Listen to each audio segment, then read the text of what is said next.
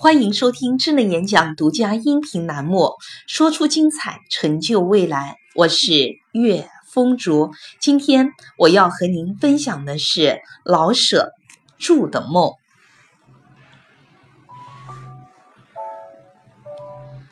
不管我的梦想能否成为事实，说出来总是好玩的。春天，我将要住在杭州。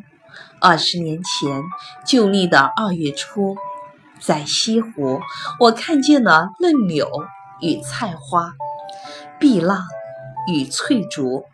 由我看到的那点儿春光，已经可以断定，杭州的春天必定会叫人整天生活在诗与图画之中。所以，春天，我的家应当是在杭州。夏天，我想青城山应当算作最理想的地方。在那里，我虽然只住过十天，可是它的幽静已拴住了我的心灵。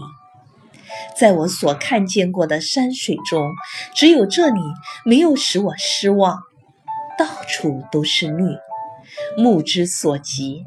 那片淡而光润的绿色，都在轻轻地颤动，仿佛要流入空中，与心中似的。这个绿色会像音乐，涤清了心中的万虑。秋天一定要住北平，天堂是什么样子，我不知道。但是从我的生活经验去判断，北平之秋便是天堂。论天气，不冷不热；论吃的，苹果、梨、柿子、枣儿、葡萄，每样都有若干种。论花草，菊花种类之多，花市之奇，可以甲天下。西山有红叶可见，北海可以划船。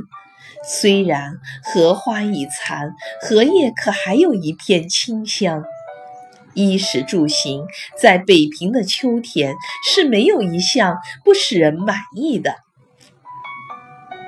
冬天，我还没有打好主意，成都或者相当的合适。虽然并不怎样和暖，可是为了水仙、素心、腊梅。各色的茶花，仿佛就受一点儿寒冷，也颇值得去了。昆明的花也多，而且天气比成都都好。可是旧书铺以精美而便宜的小吃，远不及成都那么多。好吧，就暂这么规定，冬天不住成都，便住昆明吧。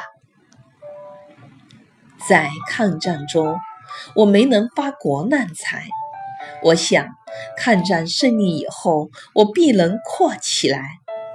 那时候，假若飞机减价，一二百元就能买一架的话，我就自备一架，则黄道吉日，慢慢的飞行。